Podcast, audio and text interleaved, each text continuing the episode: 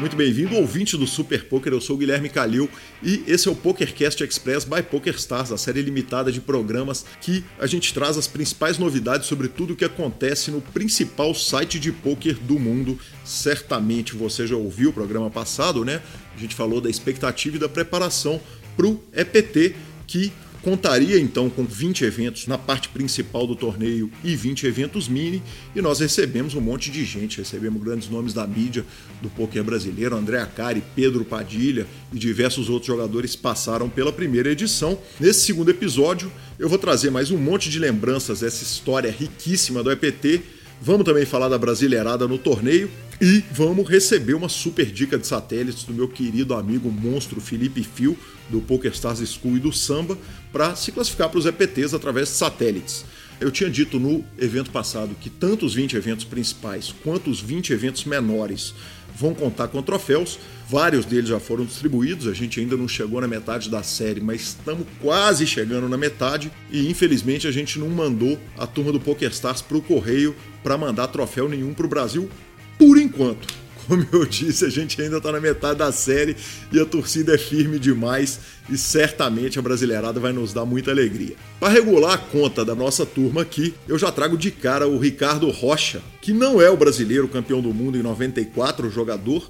Ô Ricardo, você me desculpa aí pela comparação infame que você deve ouvir todos os dias da sua vida, cara, mas é que tem tanto craque de bola jogando pôquer que não custa a gente avisar que esse Ricardo Rocha é o gremista craque de pôquer, jogador que recentemente puxou o evento número 18 da Bounty Series, quando ganhou quase 19 mil dólares, e que há menos de um ano fez um feito gigantesco. Né? A gente citou no programa passado, ele tinha ficado em terceiro no EPT Praga e, pelo resultado, ele levou mais de 400 mil euros.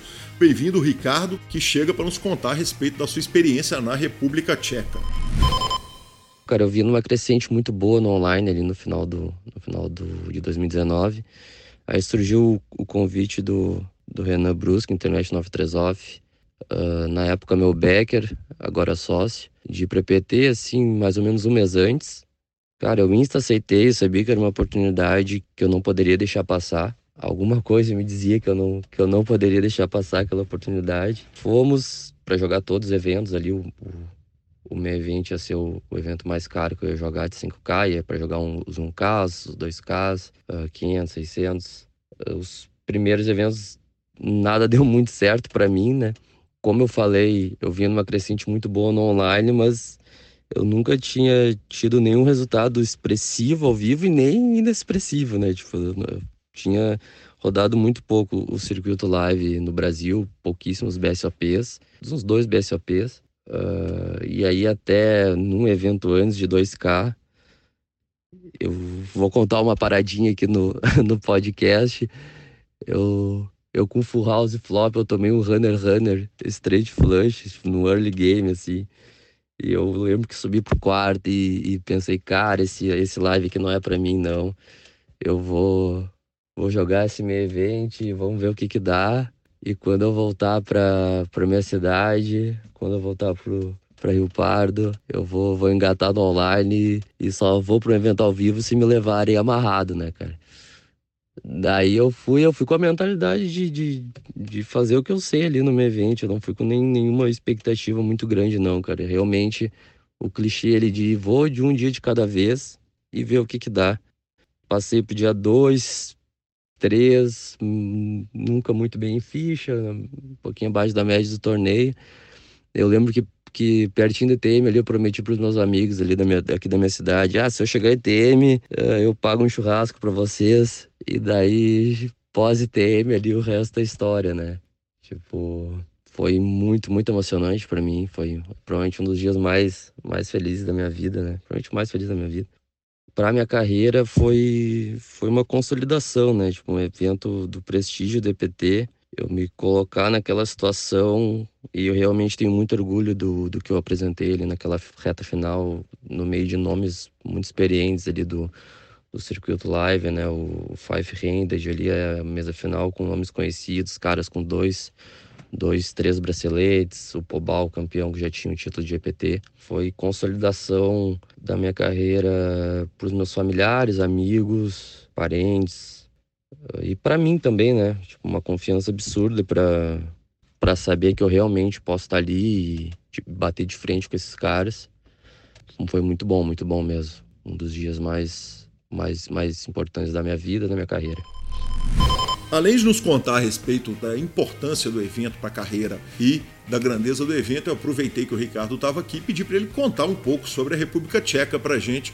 Afinal de contas, sempre que o EPT é ao vivo, é importante pra caramba, né? Dá uma turistada, claro, e ele conta um pouquinho a respeito de Praga como destino turístico.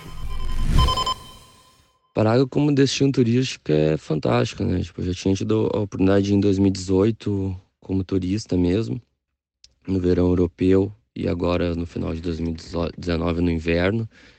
E nenhuma estação perde nada para outra, né?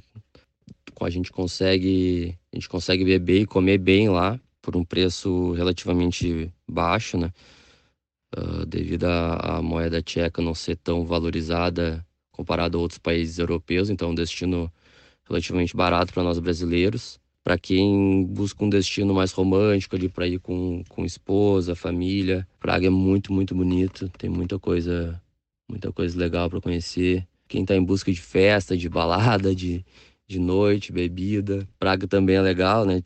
Foi a cidade onde foi inventada, o país onde foi inventada a Pilsen, então tem pubs, bares, todo canto tem, tem um bar diferente, então é Praga é um destino bem, bem legal, vale a pena conhecer. Eu já fui duas vezes e pretendo ir pretendo ir novamente, né? Quando tiver um novo EPT Praga, com certeza eu não, não vou perder. Obrigado, Ricardo. Obviamente eu não podia deixar de perguntar é, para ele o seguinte: ele falou que se ficasse ITM ele já ia fazer um churrasco para os amigos. Perguntei para ele, já que ele ganhou mais de 400 mil euros, o que que ele fez com, com, com, essa grana toda e com os amigos dele. Ele me respondeu que fez cinco churrascos, nada mais justo, eles não mereciam nada menos que isso. Uma coisa marcante que está rolando no SEPT são os garantidos. A gente esperava, a gente está acostumado a ver os garantidos no PokerStars sendo estourados, mas nesse EPT a coisa está demais. O evento de abertura, por exemplo, tinha um milhão e meio garantido e ele acabou batendo em mais de 2 milhões e 400 mil dólares. E a mesma coisa está acontecendo nos mini EPTs. O evento de abertura tinha garantido 150 mil e bateu mais de 237 mil dólares. Que coisa! Eu tinha avisado para você, ouvinte, que as promoções do PokerCast Express elas nem sempre estariam no final do episódio, então já vou lançar a promoção agora. Para concorrer essa semana, basta mandar PokerCast no EPT, a frase PokerCast no EPT, para o arroba Grupo Superpoker, manda inbox que você vai estar concorrendo a um prêmio que é uma caixinha especial com a logo do PokerCast Express by PokerStars para poder ouvir o nosso podcast lindão e não só o podcast, né? Poder ouvir música, um monte de coisa também. E esse vai ser um brinde exclusivo para essa promoção. No final desse programa eu conto para vocês quem foram os 10 vencedores da promoção dos tickets que rolou na semana passada. E eu conversei com o Gabriel Grilo, editor-chefe do Super Poker, sobre uma das histórias mais legais da primeira semana do European Poker Tour, protagonizada pelo Lex Veldios. Essa é uma daquelas histórias, né, Calil, que dá gosto de noticiar e também de ver que a comunidade do poker gosta de ajudar e várias vezes se une para ajudar boas causas, como a gente já teve vários exemplos aí na história. O Lex Veldius foi colocado pelo Poker Stars no torneio Super High Roller do PT Online, né? Um torneio com buy de 25 mil dólares, que a gente sabe sempre reúne os maiores nomes do poker mundial. Um torneio que o Lex, mesmo sendo um, um grande profissional, normalmente não jogaria, né? Um pouco acima do buy dele mas o PokerStars colocou ele para jogar e dizendo que todo o lucro obtido por ele nesse torneio será doado a uma instituição de caridade que trata a demência com corpos de Lewy. Essa é uma doença que acometeu o próprio pai do Lex, que faleceu há alguns meses esse ano. Então aí tem uma causa muito pessoalmente importante para ele e ele jogou esse torneio pelo PokerStars para doar todo o valor que obtivesse. Infelizmente para o Lex ele não conseguiu entrar ITM nesse torneio, né? Então foi eliminado ali na, na reta final já perto do ITM, mas ainda não conseguiu a premiação, pelo Benjamin Rowe, o alemão Ben CB 789, famoso, mas aí que a história fica mais bacana ainda, né? Porque o Rowe ainda é amigo do Lex, é coach do Lex, os dois trocam bastante papo ali, bastante ideia, também transmite online. Então o Raw, assim que ele eliminou o Lex, ele anunciou no próprio tweet dele que vai, vai doar 10% do que ele premiar nesse torneio para a mesma instituição que o Lex doaria. Então aí uma atitude linda do alemão, ele que está nesse momento da gravação disputando a mesa final, então já garantiu aí algum prêmio e já tem aí uma doação garantida para a instituição. Mas não foi só essa doação que vai ser dada, tá? Ao mesmo tempo, no Super High Roller do Mini EPT Online, todo o rei que é arrecadado pelo PokerStars será doado. Então é um Super High Roller né, do Mini de em 215. Então, de cada de 215, 15 dólares serão doados diretamente à instituição então, PokerStars não vai levar nada nesse torneio, mas vai levar muita gente aí a poder lutar melhor contra essa doença e ter uma boa causa para ver que o poker não é só jogar baralho e tentar dinheiro. O próprio Lex anunciou que nesses dois dias, né, que foi o primeiro dia do torneio e o dia da transmissão, também vai doar todo o, que, o valor que ele obtiver com inscrições e doações na sua própria stream, também para a mesma instituição. Isso que na quinta-feira foi arrecadado já 4 mil dólares e hoje a ideia é arrecadar ainda mais. Então, ali, cada um dando um pouquinho, somando, a gente tem certeza que vão conseguir doar um bom valor para a instituição e mostrar aí mais uma vez que o poker se preocupa e que o poker pode ajudar outras áreas aí do, do, do mundo, né? ainda mais nesse momento tão difícil. Uma bela atitude do Lex Veldius e do Poker Stars. Pena que não deu aí uma mesa final, né? Quem sabe um título para ele seria uma coisa ainda melhor com uma história dessa por trás, mas fica aí bem marcada no EPT Online que o poker se preocupa com outras coisas que não só o próprio joguinho. Chegamos à parte técnica do nosso programa para falar sobre como se classificar para os eventos do EPT e para tudo que o PokerStars oferece através daquele monte de satélite que tem no site. Eu trouxe um instrutor da PokerStars School, jogador do samba e sócio e instrutor do Samba Steel Poker Team, é o melhor equipo de poker de Latinoamérica. Perdão pelo espanhol horroroso, Fio. Quem fala espanhol é o Vitão. E bem-vindo aí, então, Felipe de Paulo, Felipe Fio, que nos conta qual é o segredo para jogar satélites. Vamos falar hoje então sobre os satélites, bater um papo aí sobre essa dinâmica um pouco diferenciada e bastante acessível para se jogar um grande evento.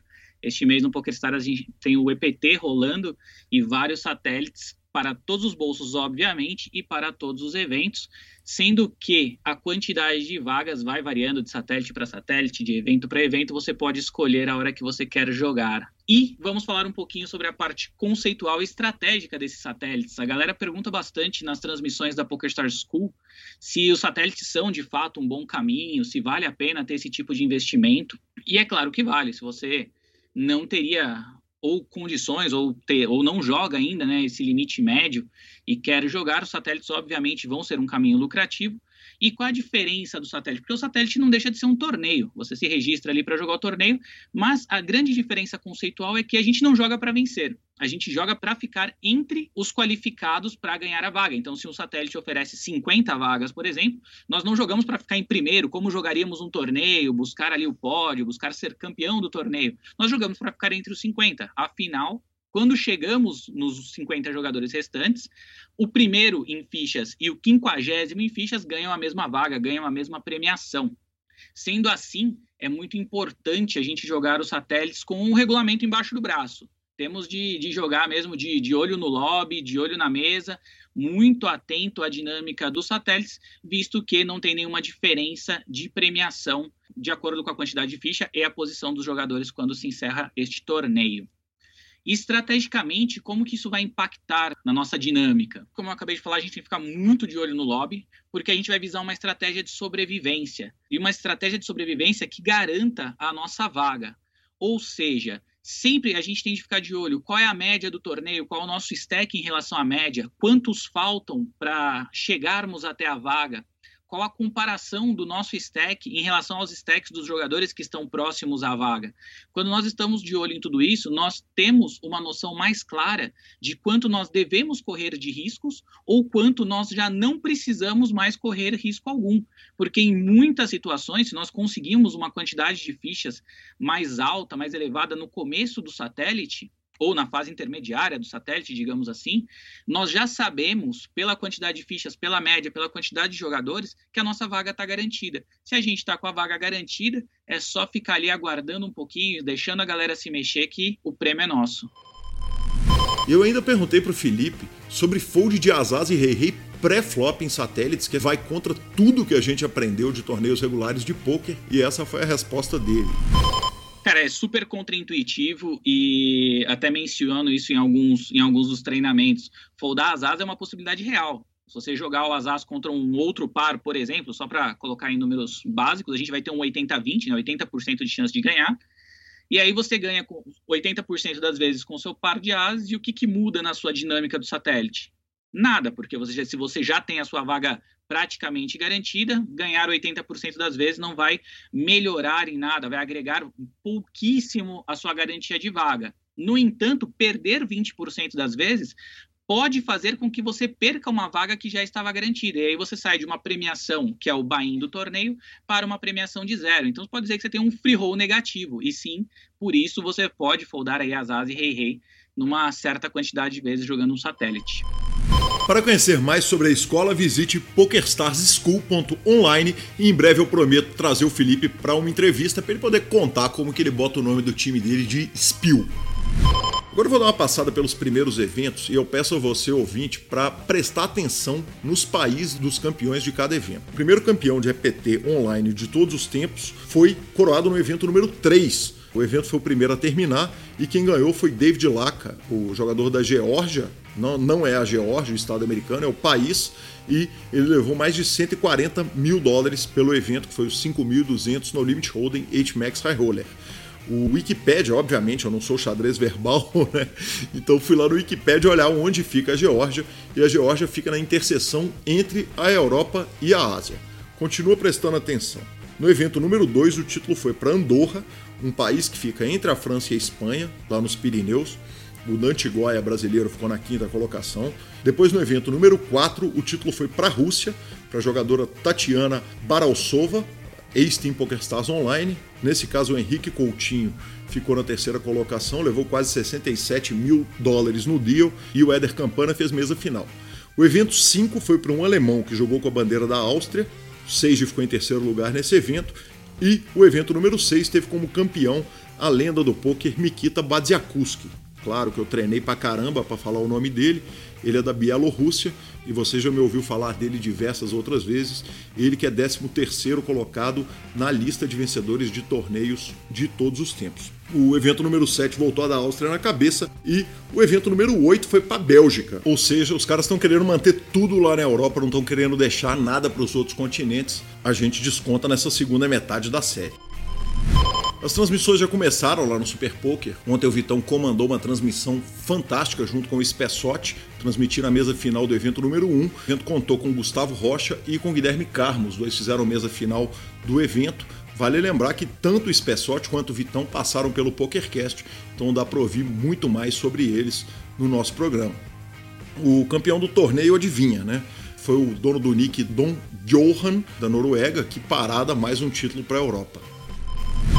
E os vencedores dos tickets de 11 dólares foram o Marcos Henrique 1414, Guilherme Gullit, Jailson Andrade, Daniel Alô Martins, Camília Semide, Sidney Aparecido, Lielson Andrade, Carlin 10, Rafael de Souza e Lucas Castro.